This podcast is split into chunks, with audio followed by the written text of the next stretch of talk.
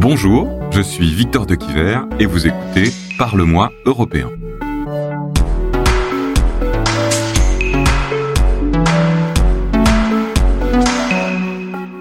Ah bah moi je suis très écologique, hein, donc ce qui m'inquiète c'est la qualité de l'environnement demain, c'est le fait qu'on n'ait plus de glaciers, euh, c'est euh, la diminution des espaces verts. Euh, après le libre-échange je trouve ça bien, mais je trouve ça cool aussi quand on favorise le marché local. Une Europe où on prend plus en compte la nature, y compris les animaux et les personnes. Donc une Europe euh, écologique et sociale. Voilà mon Europe euh, idéale. Sixième épisode, climat, agriculture, une Europe verte est-elle possible?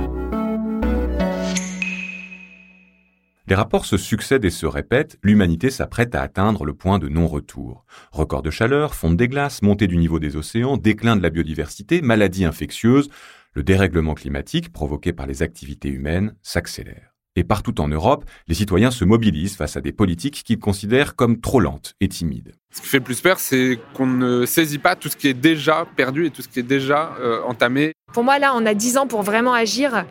Est-ce qu'on va le faire? Est-ce qu'on va réussir à le faire? Je J'en sais rien. Adèle et Martial, 25 ans, se battent pour le climat au sein de l'association Climate. Entre 200, 300, 400, peut-être 500 millions de déplacés climatiques, pas pour dans 200, 300 ans, pour 2050. Moi, j'ai peur de, de, la montée, en fait, de la violence, de, de, la, de la peur, de la colère, etc. Les feux en Californie, ça m'a vraiment fait prendre conscience que les, les boucles de rétroaction, c'est-à-dire en fait des effets d'enchaînement, peu des effets boules de neige de certains phénomènes climatiques qui vont entraîner d'autres phénomènes climatiques.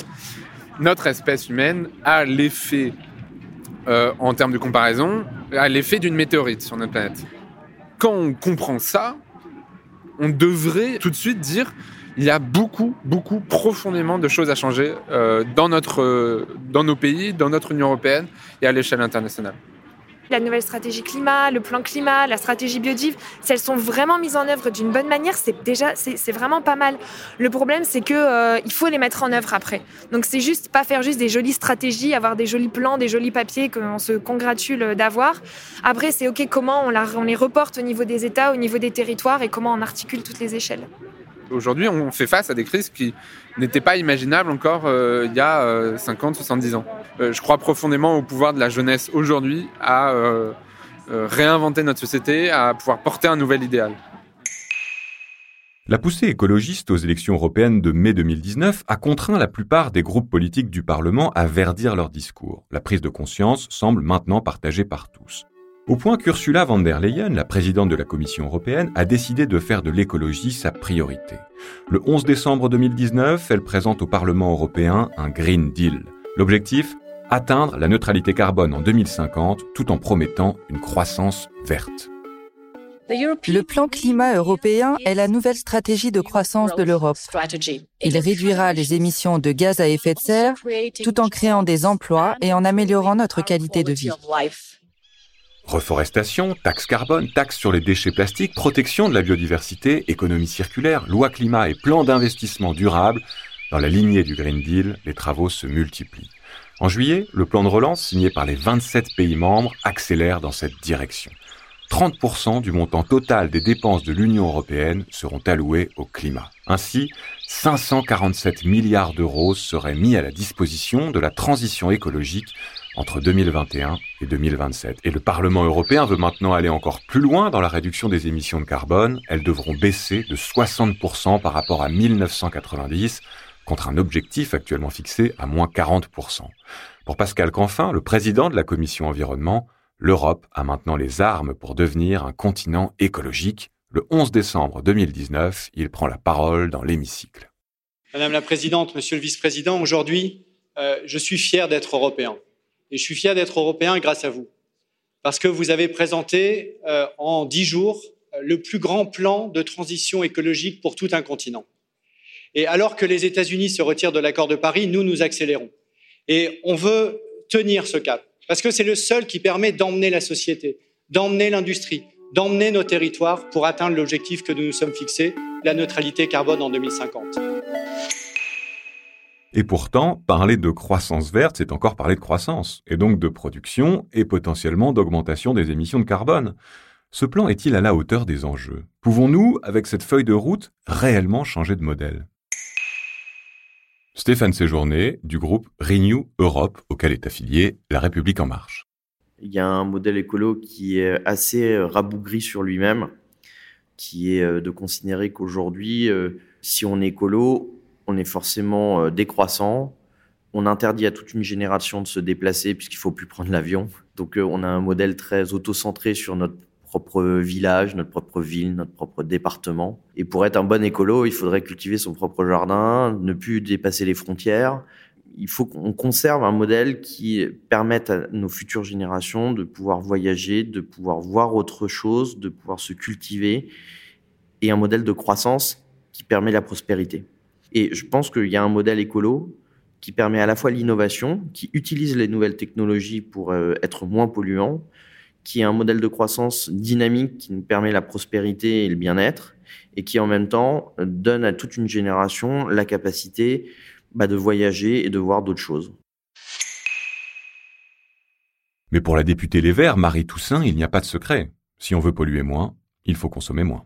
Parler de croissance verte, pour moi, n'a finalement aucun sens. La question, c'est bien comment est-ce qu'on réoriente l'économie, comment est-ce qu'on reprend en main cette économie pour la mettre au service euh, de la planète et des populations la Commission européenne propose un plan de relance euh, qu'elle prétend être vert puisqu'elle prétend dépenser, consacrer 30% des montants euh, au climat. Dans la réalité, on voit bien que il n'y a pas eu de vraie réponse à la crise du Covid qui aurait dû être une crise d'alerte aussi forte que toutes les crises qu'on traverse aujourd'hui liées au réchauffement climatique. Le Green Deal qui avait été proposé était déjà extrêmement limité. Évidemment, c'est une bonne chose d'entendre les dirigeants européens parler de réchauffement climatique, admettre la perte de la biodiversité, contrairement à d'autres États du monde. Mais le Green Deal se limite à une liste de réglementations environnementales et climatiques à adopter sans avoir de véritable ambition. On a besoin d'ambitions beaucoup plus fortes pour protéger le climat, c'est possible, ça crée de l'emploi, ça crée de l'économie aussi. Le climat aurait besoin de 1100 milliards d'investissements par an, c'est la Cour des comptes européenne qui le dit, et on est à au moins trois fois moins. Lorsqu'on parle d'agriculture, par exemple, c'est difficile d'imaginer produire moins. Il faut nourrir 446 millions d'Européens. Comment conserver une agriculture productiviste qui respecte les agriculteurs, mais qui est plus locale et plus vertueuse?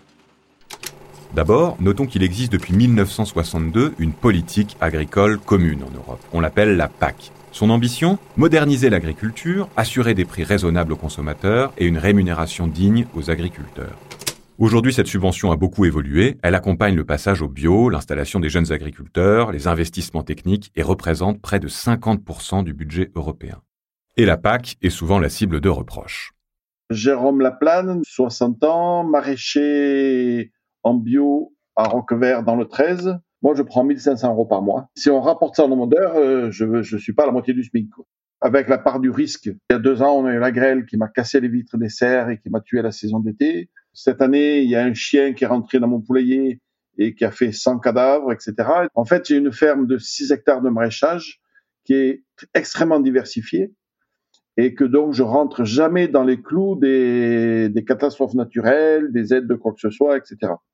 L'Europe, elle aide les grandes industries agricoles beaucoup plus que que les petits comme moi. Dans le système européen, on n'est pas du tout pris en compte. Mais pour Anne Sander, députée du groupe de droite PPE, la politique agricole commune comporte d'autres lacunes. Alors pour moi, la première faiblesse de la PAC, c'est une faiblesse économique. Donc on a laissé rentrer beaucoup de, produits euh, agricoles qui étaient commercialisés dans d'autres parties du monde, qui ne respectaient pas nos standards, y compris nos standards environnementaux. Et, donc, nos agriculteurs ont été mis en, première ligne face à une concurrence euh, déloyale.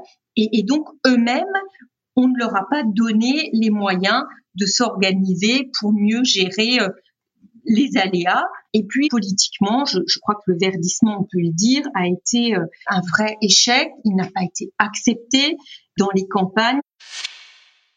Benoît Biteau, député Les Verts, agriculteurs. Le principal constat, c'est que 80% de l'enveloppe PAC euh, est, est, captée par uniquement 20% des agriculteurs sur le sur l'échiquier européen.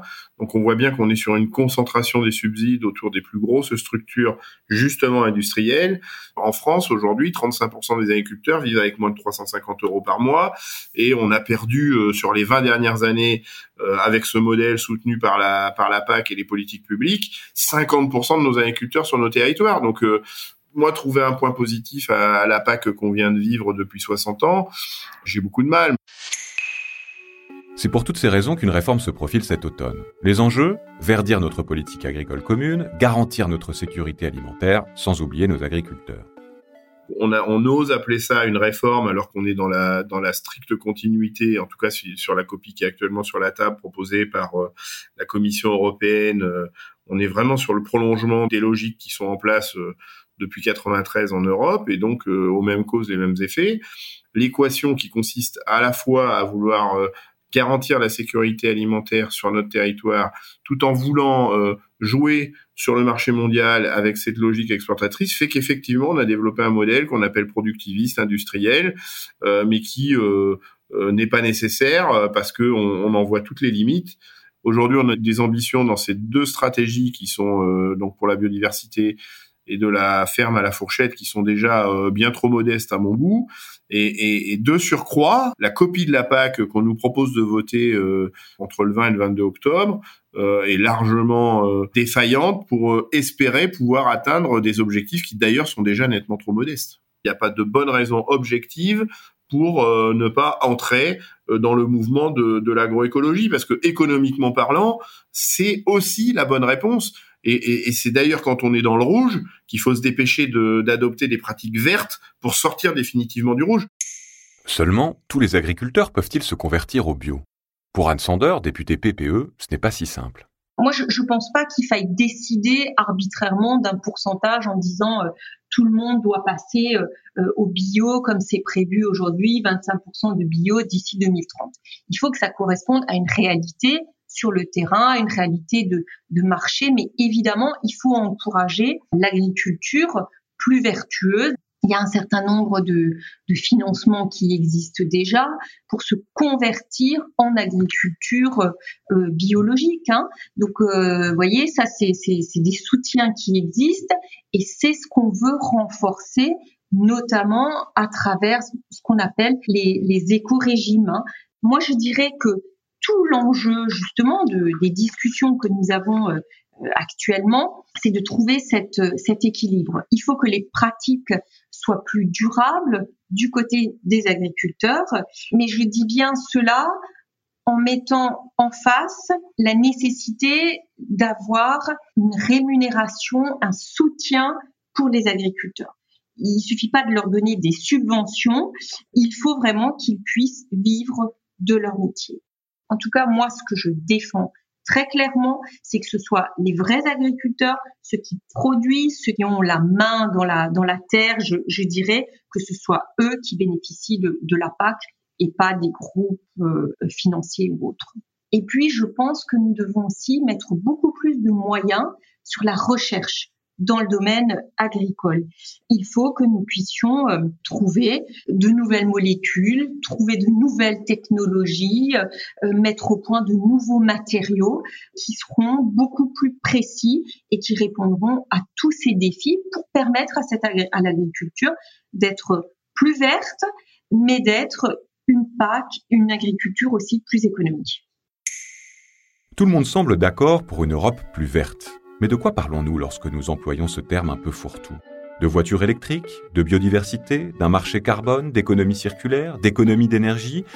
Quelle Europe voulons-nous vraiment en matière d'écologie? Une Europe industrielle fondée sur une croissance, même verte, ou une Europe qui changerait radicalement de modèle pour flirter avec la décroissance? Vous vous ferez votre opinion.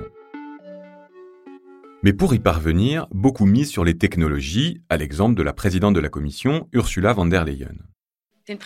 L'intelligence artificielle, ce sont des données, des données et encore des données. Et nous savons que plus il y aura de données, plus nos algorithmes seront intelligents. C'est une équation très simple. Et nous voulons cette innovation en Europe. Et s'il y a justement un domaine où on a encore de gros progrès à faire, c'est en matière de technologie. L'Europe résistera-t-elle aux assauts numériques de la Chine et des États-Unis dans ce domaine? La suite au prochain épisode.